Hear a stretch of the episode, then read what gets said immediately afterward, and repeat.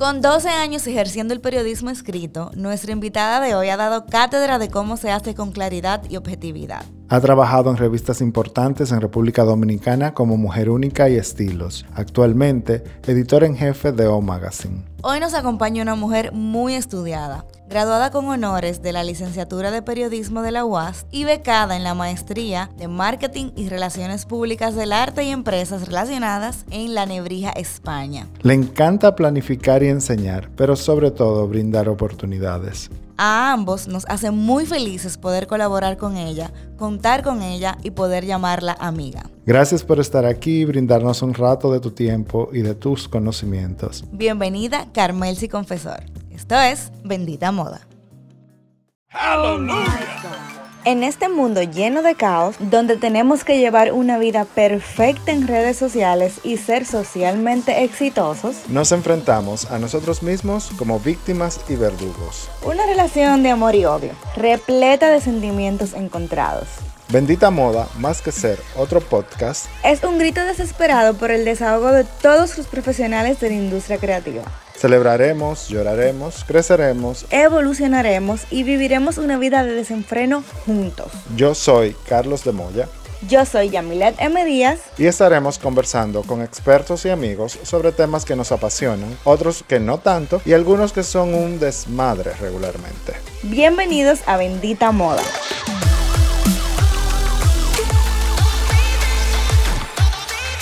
Bienvenidos una vez más a otro capítulo de la segunda temporada de Bendita Moda. Hoy vamos a estar conversando con una jefa de las revistas de moda a nivel local, Carmel sí. Carmel Te despertó, Yamile. Eh, excusa Yamile que ella es así de intensa en el podcast. Ella siempre empieza con un alto nivel de histeria o sea, yo no, no, he podido controlarlo. Entre eso y las malas palabras que dice a veces en el podcast, no he podido controlarla. Hola, no, déjala ser, déjala ser. No, yo la dejo ser, pero a veces hay que, hay que pararle el cloche, jalarle la soga, porque la niña es un poco eh, intensa. Carmel, si bienvenida a Bendita Moda, por fin te tenemos con nosotros. Ay, muchísimas gracias, gracias por la insistencia, por la espera. Y, qué chulo, qué chulo porque me encanta el trabajo de ambos, a ambos los conozco y, generamos esa energía y esa química bonita que para mí es lo más importante de todo. Eso es así. Carmen, si nosotros te invitamos para tocar un tema que yo sé que tiene mucha importancia en la industria de la moda en general, pero en República Dominicana es ligeramente tímido o entiendo yo que en algunos momentos no se le ha dado la importancia que merece. Y es el periodismo de modas. Pero, para empezar y ponernos en contexto, ¿qué es el periodismo de moda para el que no sabe? Bueno, eh, tenemos que partir de lo general a lo particular. El periodismo es el periodismo. Eh, es una ciencia de investigación dentro de la rama de la comunicación que evidentemente la gente consume a diario. A pesar de que existen ramificaciones que se le da muchísimo más valor, que es el, el diarismo diario, valga la redundancia, el periodismo de república, eh, a partir de la década de los 70, finales de los 70, inicio de los 80, comenzó el nuevo periodismo, el periodismo de la crónica social. Y a partir del periodismo de la crónica social es donde emerge el periodismo de moda o el periodismo cultural, como, como lo hemos visto en los últimos años. Pero cuando ya llegamos al periodismo de moda, yo creo que el periodismo de moda es aquel que, que indaga sobre, sobre un arte en sí, que es la moda. Y, y, no solamente sobre el arte de la moda, sino sobre el reflejo de la sociedad y sobre el reflejo de lo que vemos en el día a día, porque la moda no es más que eso, el reflejo de lo que consumimos el reflejo de lo que somos, el reflejo de la evolución sociocultural de un país. Y, a su vez el periodismo de moda lo que hace es ramificar todo, toda, toda esa evolución. Que si yo no puedo hacer, que me molesta mucho siempre, ay, que el periodismo de moda no es periodismo, sí, lo es. Y es un periodismo que, que a mí en lo particular me ha costado mucho, porque estudié periodismo eh, sin una ramificación. Pero el periodismo de moda, para definirlo lo más eh, corto posible, es el área de la comunicación que le da soporte al arte de la moda. y que para tú desarrollarlo, tienes evidentemente que tener ciertos conceptos, eh, cierto material para poder descifrar un corte, una silueta, eh, reflejar, por ejemplo, que esa silueta es una influencia de qué década, qué estaba pasando históricamente en esa década. Es un periodismo muy histórico y que requiere de, de mucho análisis para poder entender la connotación y, y, el mensaje que un diseñador, un artista quiso emitir en ese momento. Es un periodismo muy de detalle, muy de detalle y muy de descripción por eso usamos tanto la crónica, que es un género periodístico en general, pero que se acuñe mucho a esta área. Es un periodismo muy bonito, pero que requiere de, de mucho análisis y, de mucho pensar. ¿Y cuáles serían las... Bueno, en, ese mismo, en ese mismo orden, ¿cuáles serían las características del periodismo de moda? Yo creo que el periodismo de moda no me gusta decir específicamente periodismo de moda porque el periodismo para mí es periodismo. Y yo recuerdo que en una entrevista una vez que se le hizo a, que se hizo en Mujer Única a Inés Aispun, preguntando sobre el periodismo de revistas, que es básicamente el periodismo de moda. Eh, cuando a ella se le criticó de que sus inicios fueron en esta rama tan tan mal vista, o no tan mal vista, sino tan, tan sencillamente vista, y sabemos quién es Inés Aispun, ella respondió algo que a mí se me ha quedado para toda la vida. Ella dijo que el periodismo de revistas o el periodismo de moda es el periodismo más difícil que se puede ejercer en este país. Hmm. Porque es un periodismo que requiere de un contexto cultural, que requiere de, un abaraje cultural, que no todo el que se sienta a escribir y a reportar una nota del día a día lo tiene.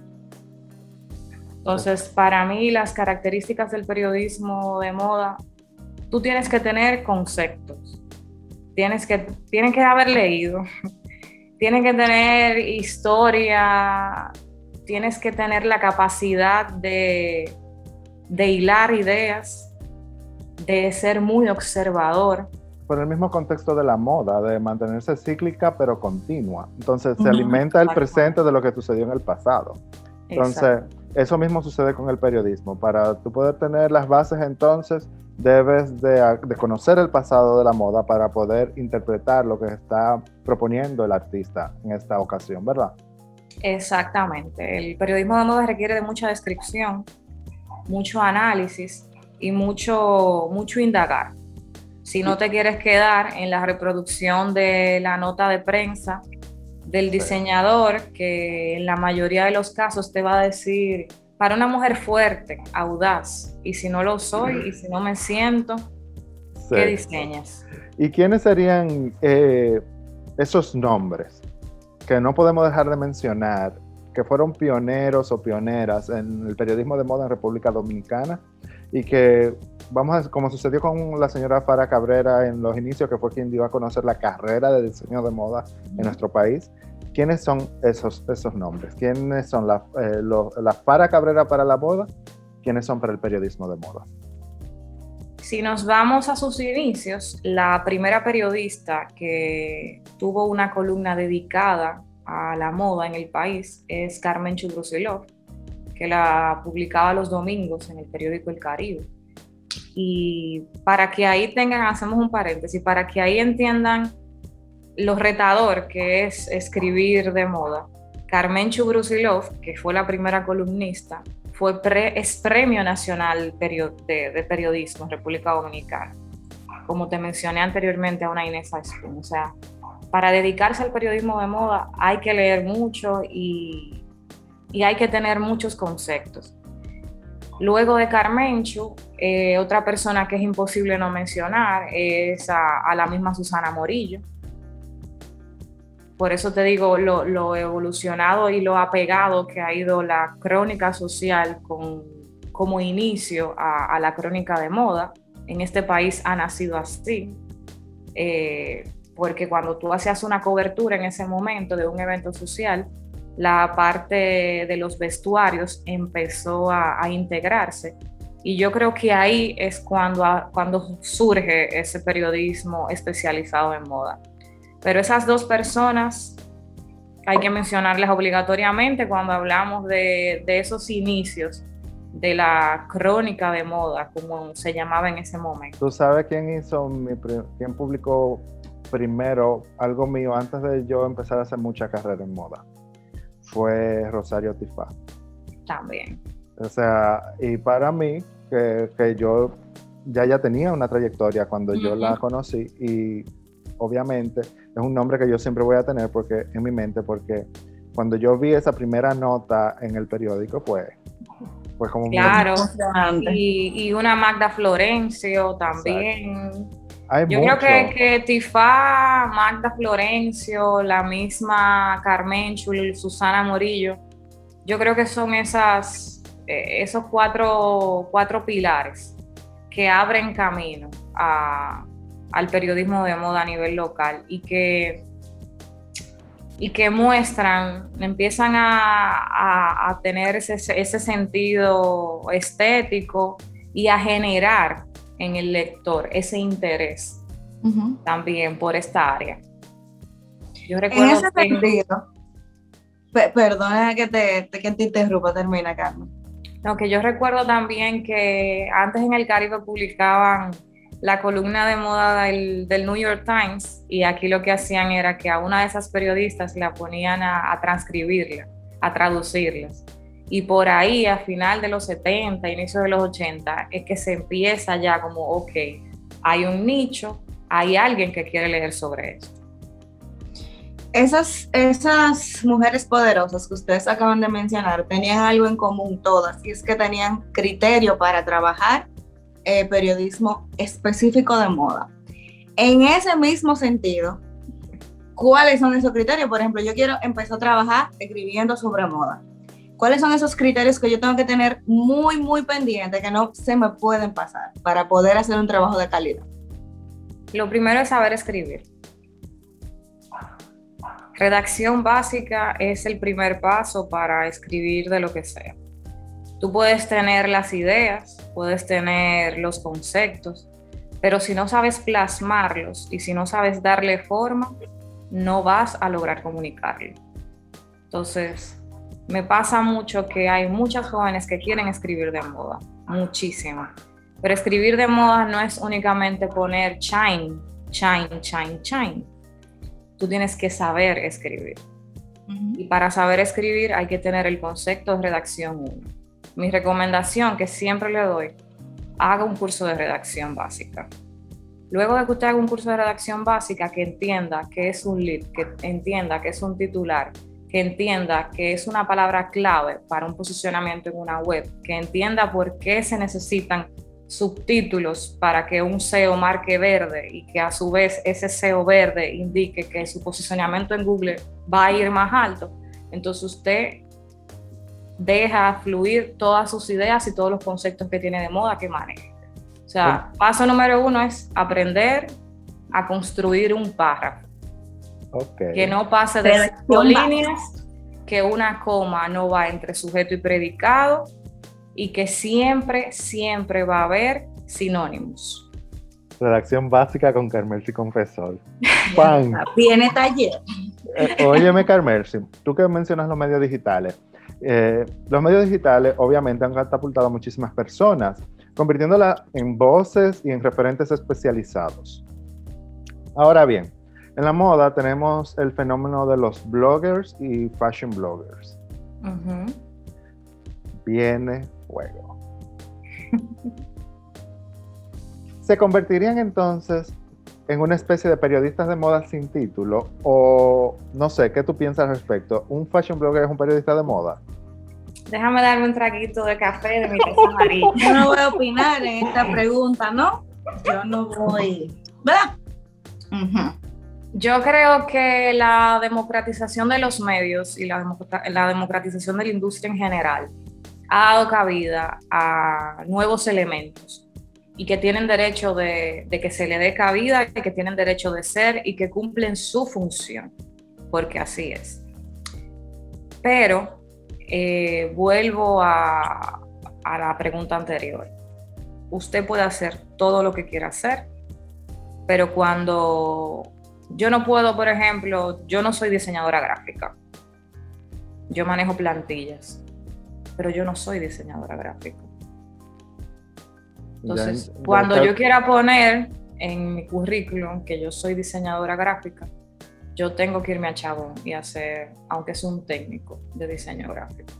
Claro. Pero eso no significa que yo no maneje plantillas, que yo no sepa cuál, cuál déjame, es el déjame, déjame interpretar tu respuesta polite y ponerla clara.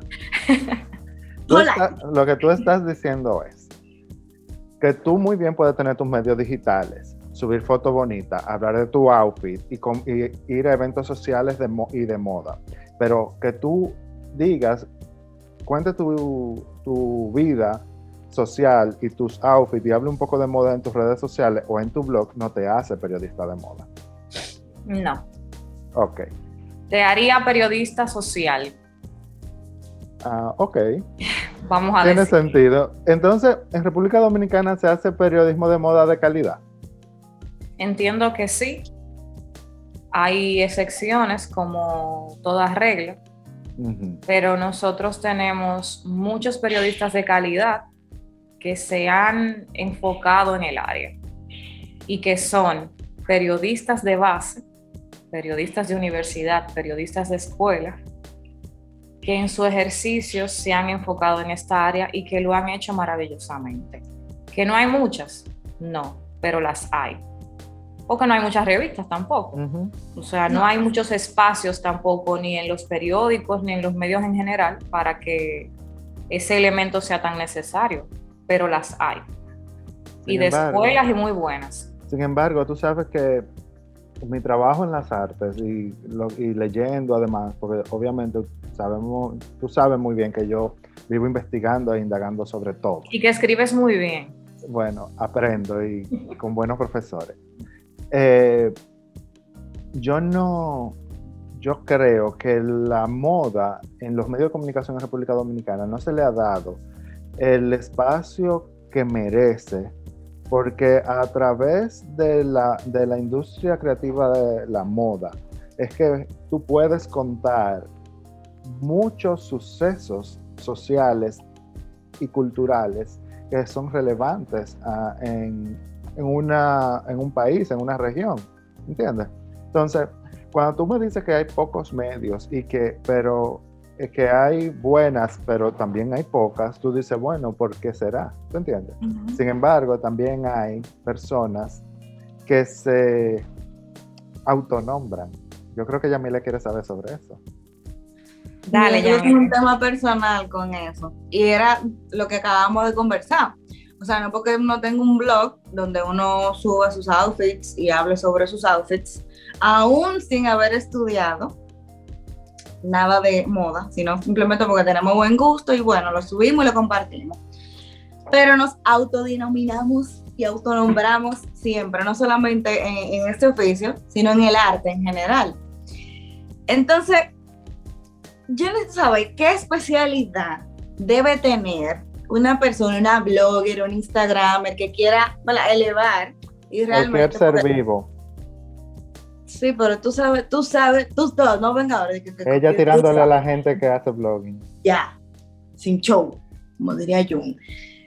Entonces, ¿qué especialidad yo, voy a poner a mí de ejemplo, debo tener yo para que me asuman como periodista de moda? No como bloguera, no como Instagramer, no como influencer que habla de moda. O como base. Primero la base. Saber hilar una idea, saber construir un párrafo para eso tú tienes que tomar algún tipo de redacción. Si tú no quieres hacer la carrera de periodismo y durar los cinco años en, la UAS, por ponerte un ejemplo, no tienes que hacerlo. Pero hay cursos técnicos, hay técnicos de periodismo que aquí lo dan en varias escuelas, hay redacción creativa que da un chabón. Hay muchas vías de tú aprender a hilar un párrafo, que esa sería la base.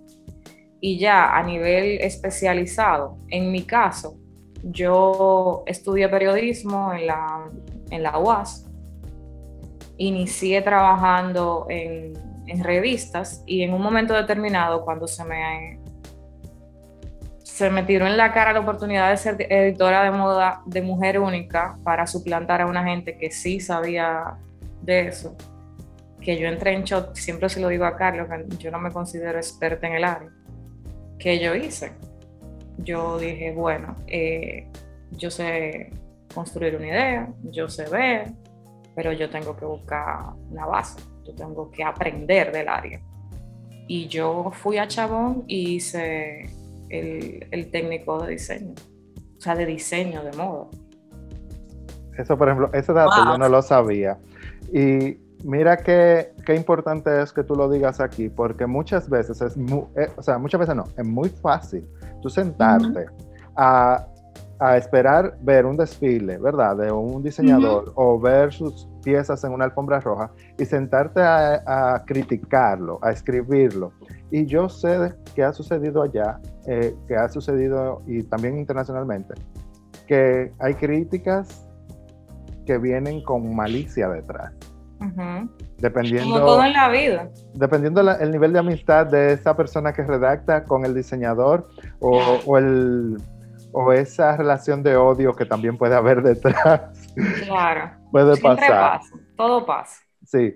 Entonces tú tocaste, tú tocaste un tema que son las escuelas. Obviamente, eh, desde que iniciaste en la conversación, has recalcado que es importante estudiar las bases de la creación de una historia, la redacción.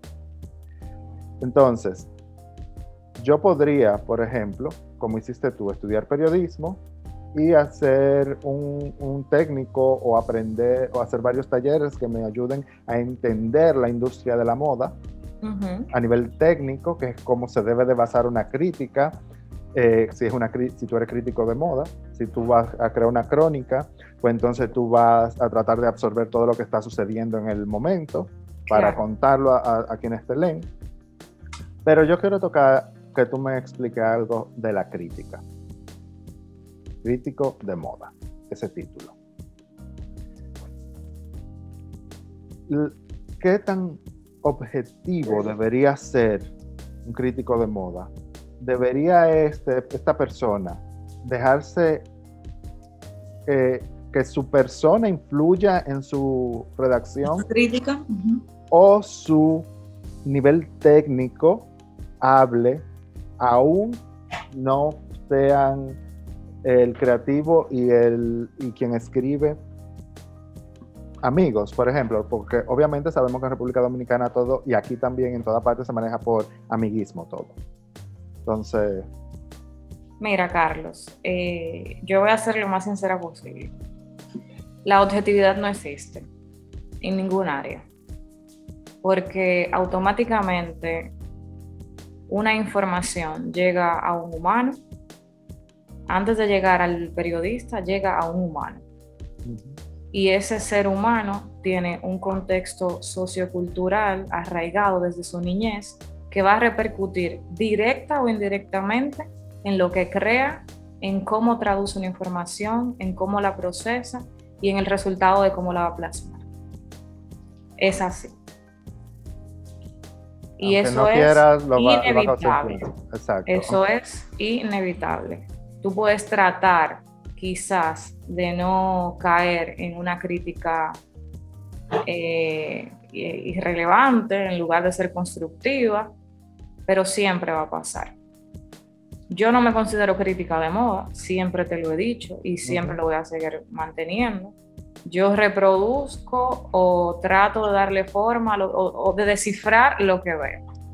Pero en, esa, en ese descifrar de lo que yo veo, siempre va a repercutir lo que tú sientes o no en el momento que un desfile sale, la energía que te creó, la energía que no te generó.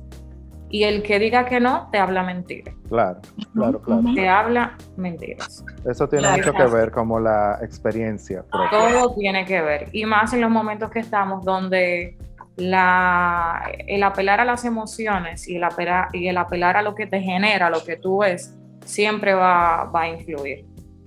Tú y yo somos amigos, yo he sido muy polite contigo todo el tiempo, pero yo no puedo mentir y decir que quizás el interés o la traducción de lo que yo veo tuyo por conocer tu historia, por conocer tus energías, va a ser quizá diferente a la de cualquier otro diseñador que yo no conozca tan a fondo. Entonces, todo tiene que ver. Todo influye. Todo tiene que ver. Por eso uno debe eh, tocar, tener un buen relacionador público detrás. Siempre lo recomiendo. Sí, porque de hecho, a raíz de María Isabel, que quien me hace las relaciones públicas a mí, fue que yo conocí a Carmel. Y después de ahí, ese seguimiento fue que transformó esa relación diseñador-periodista en una amistad. Y entonces, eso puede pasar y puede que no, porque no con todo el mundo tú haces clic. ¿Me entiendes? Entonces... Pero ese tema que tú tocas eh, de los relacionadores públicos sí funciona. Totalmente. Y a veces se nos critica tanto a, los periodistas, a los editores de revistas, de que fulanito no sale, de que yo soy nueva y no me ha dado el apoyo. Pero lamentando el caso, hay 200 gente nueva y van a seguir saliendo. Exacto. Y si esa gente nueva no intenta hacer el acercamiento al medio o al periodista, no hay forma de que necesariamente el periodista sepa de su existencia. Es muy difícil. yo pienso es muy, muy difícil. O sea, yo, por ejemplo, hace poco publiqué una pasarela de una diseñadora nueva que fue su primera eh, colección de traje de baños. Una chica que se formó en Estados Unidos, que trabajó otra cosa y que decidió pero ¿cómo yo llegué a ella? Yo llegué a ella porque coincidí con Simón, él estaba viendo unas fotos en, su cámara sin editar. Yo dije, ¿quién diseñó ese traje de baño? Y él me dijo, ah, una muchacha que comienza. Pero esa muchacha no tenía ni un Instagram. Ella no conocía el manejo. Ella, si por casualidad yo no la veo y en ese momento yo no estoy en el chip de que, wow, me llamó la atención o no miro la cámara de Simón, ¿cómo yo me doy cuenta? Exactamente es, es tan importante tener esa persona que trabaja eh, esa parte de conectarte con el periodista y con el periodista que tú tienes afín. O sea, con quien tú puedes conectar, porque hay de todo. Claro. Hay una pregunta, Carmel, sí que no se puede quedar, porque bendita Yo creo que yo no te terminé de contestar la otra, no me acuerdo. Porque Carlos interrumpió. Ah, yo siempre interrumpo. Es que, mira, esto es una lucha de intereses fuerte en este Ah, pero ya sé, recordé. Eso, te ponía el ejemplo de que yo me formé entonces en Chabón con el tema de, del diseño, pero entendí que el diseño era un arte y yo fui y hice una maestría en España de mercadeo de arte. Oh, wow. Entonces, ahí está la fusión. De mercado de arte terminé haciendo historia del arte porque fui entendiendo que una cosa te llevaba a la otra y que para tú tratar de que el resultado final salga lo mejor posible, tú tenías que saber un poquito de cada cosa. Entonces, el que quiera eh, comenzar a hacer periodismo de moda, blogger de moda, eso. Yo creo que la formación es importante. Tú no tienes que ser un experto en todo, pero es bueno saber algo de cada cosa para poder ser un experto en algo. El conocimiento es poder. Exactamente. ahora y mientras más tú conoces, más tú sabes y más fácil tú te desenvuelves en cualquier cosa, no solamente claro. en el tema del periodismo de moda. Entonces, te comentaba que hay una pregunta que no se queda, porque bendita ah. moda, eh, aparte de compartir lo lindo, lo chulo del mundo de la moda, también comparte el tema de los struggles, de, lo, de la, los problemas que uno tiene, de toda la parte que no es tan chula. Entonces. Yo no la considero chula ninguna, pero está bien. Ay, es chulo. Digo, si tú trabajas relajando, como, como, ¿quién? Si tú tienes esa responsabilidad de ser editora, es porque algo te parece chulo, algo te gusta. de, la carrera, entonces claro que tiene su parte chula. Pero, ¿cuál ha sido la situación más compleja que te ha tocado vivir luego de asumir eh, ese reto de escribir sobre moda? Eh, muchas, pero eh, yo creo que manejar los egos del artista siempre será difícil en cualquier área. Siempre será difícil en cualquier área. Antes de yo escribir eh, más de moda como ahora, escribía más de cultura y me pasaba lo mismo con los artistas plásticos. Entonces, yo creo que, que asimilar, manejar y traducir los egos de los seres humanos es lo más difícil que me ha tocado. Porque Carmen, sí, entonces son muy complicados los, actores de esta industria. Sí. ¿Por qué? Sí, son muy, somos muy difíciles porque se exige a veces un apoyo eh, que sí se da, pero a veces no se siente que se da. Eh, todos somos estrellas, todos nos sentimos merecedores de todo y todos entendemos que somos los mejores. y no necesariamente siempre va a ser así. Cada uno de nosotros es su propio sol en su propio universo.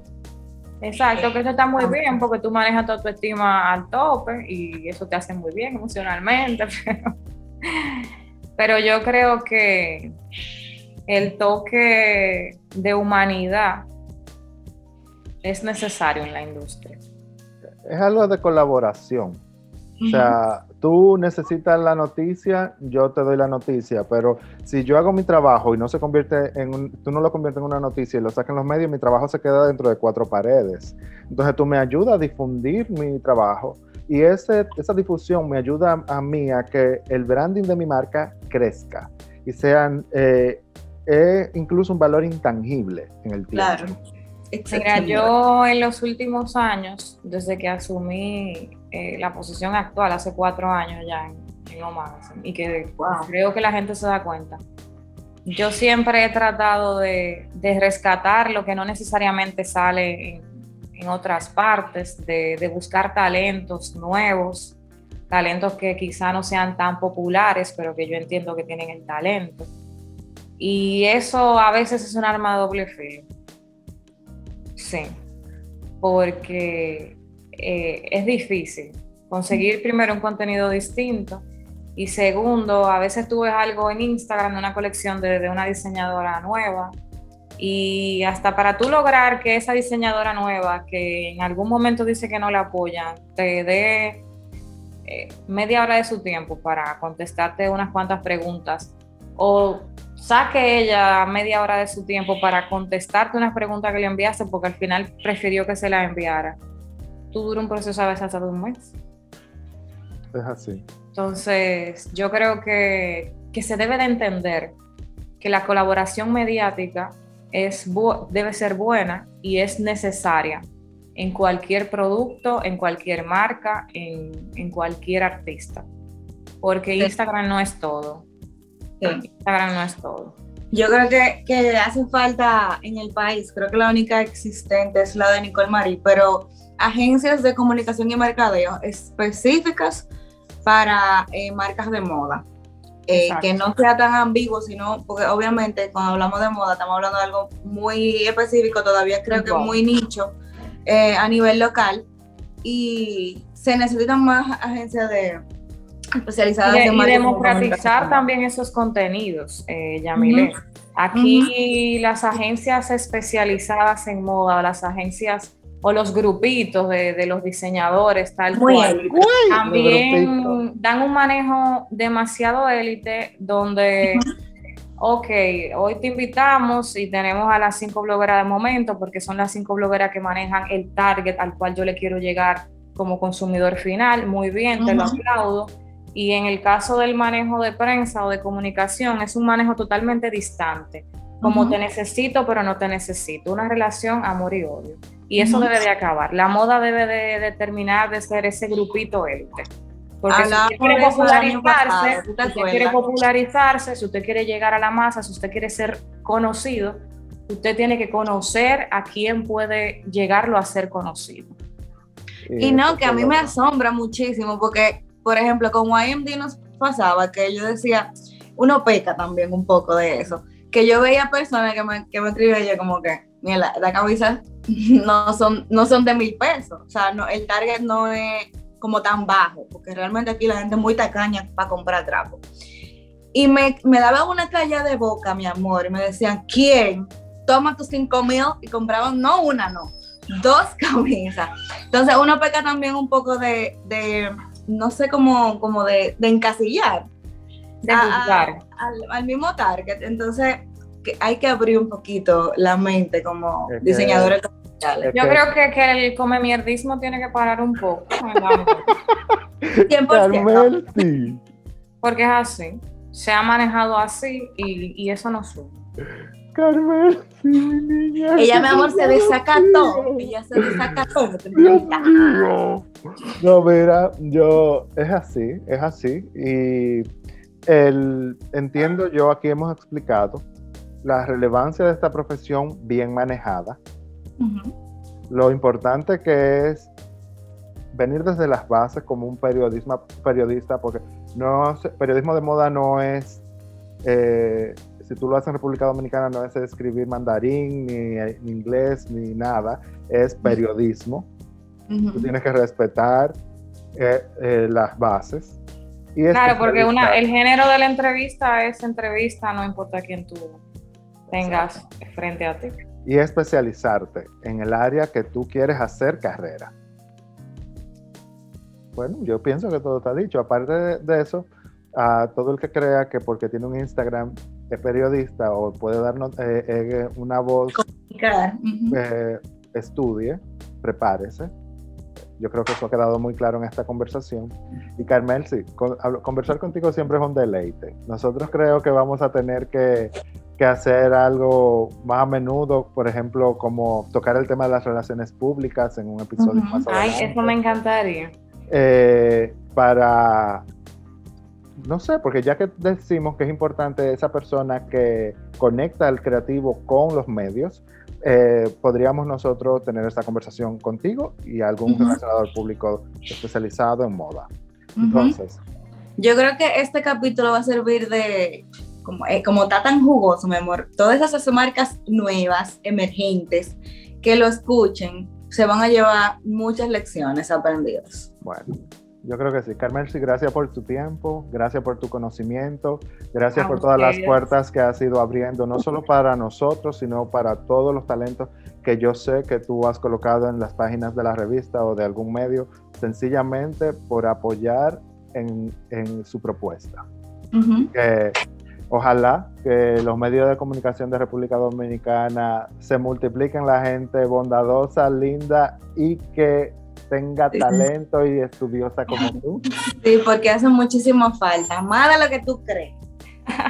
En lo adelante ya veremos. Seguro mucha gente, todo el que nos escucha ahora va a entender mucho de lo que sucede en los medios a donde tú llegas. Así que no, esto va a ser una postalita repetida, como yo digo, así que acostúmbrense a ver y escuchar. Me a- encanta la mano de Yamile. No, Me encanta tu mano, ella recoge. No, ya, ya estás comprometida, Carmelsi, para el, para el episodio eh, que va más adelante sobre relaciones públicas en la moda. Ujú. Y yo voy a hablar con María Isabel porque esa dupla va a ser terrible. Ay, Dios mío, con mi madre. Qué emocionante. Ay. Señores, gracias por escucharnos nuevamente y nos escuchamos en el próximo capítulo. Gracias, besitos chicos y muchísima suerte. Gracias. En este mundo lleno de caos, donde tenemos que llevar una vida perfecta en redes sociales y ser socialmente exitosos, Nos enfrentamos a nosotros mismos como víctimas y verdugos. una relación de amor y odio, repleta de sentimientos encontrados. Bendita Moda, más que ser otro podcast, Es un grito desesperado por el desahogo de todos los profesionales de la industria creativa. Celebraremos, lloraremos, creceremos. Evolucionaremos y viviremos una vida de desenfreno juntos. Yo soy Carlos de Moya. Yo soy Yamilet M. Díaz. Y estaremos conversando con expertos y amigos sobre temas que nos apasionan, otros que no tanto y algunos que son un desmadre regularmente. Bienvenidos a Bendita Moda.